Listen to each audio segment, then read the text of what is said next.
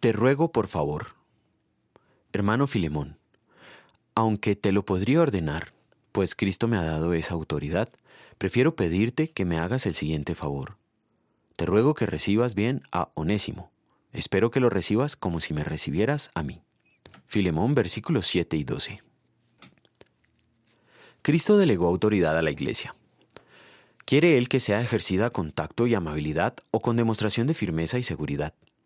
En nuestro mundo se considera que la seguridad en sí mismo, y no el tacto, hace que la gente progrese en esta vida. Pero en la palabra de Dios hay muchos ejemplos de que el Señor y sus siervos no comparten tal pensamiento. Uno de tales ejemplos es esta carta escrita de Pablo a Filemón, un discípulo que amaba al apóstol y lo tenía en alta estima. La autoridad apostólica de Pablo venía del llamado directo del Señor Jesucristo, quien la confirmó con señales portentosas y mucho fruto en nuevos discípulos y congregaciones. Sus escritos inspirados por el Espíritu Santo son reconocidos como palabra de Dios por los otros apóstoles, pero que Pablo considera al amor como la fuerza motivadora más poderosa de la tierra, y no a la intimidación, ni la amenaza, ni la seguridad de lo que uno percibe como sus propios derechos, es evidente en el uso que hace del lenguaje amable.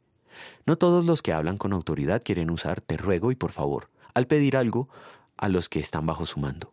Pablo, quien no tiene la intención de hacer sentir su autoridad, exigiendo que se cumpla con sus deseos, expresa así un amor en que encuentra su motivo y su ejemplo en el abnegado amor de Jesús por nosotros. Según la Biblia, un siervo del Señor debe ser amable con todos. Así humildemente debe corregir a los adversarios con la esperanza de que Dios les conceda el arrepentimiento para conocer la verdad. Segunda Timoteo capítulo 2. Tal como lo cortés no quita lo valiente, ser amable no es señal de debilidad. Dios mismo se dirigió a seres humanos en tono amable, con expresiones que bien podían traducirse en un te ruego y por favor, pero que no son traducidas o no son vertidas ahora. Pablo explicó que, aunque como apóstoles de Cristo hubiéramos podido ser exigentes con ustedes, los tratamos con delicadeza. Como una madre que amamanta y cuida a sus hijos, así nosotros, por el cariño que les tenemos, nos deleitamos en compartir con ustedes no solo el Evangelio de Dios, sino también nuestra vida. Primera de Tesalonicenses capítulo 2. En gratitud al amor de Cristo, vamos a querer ser amables con todos, incluso con quienes están debajo de nuestra autoridad.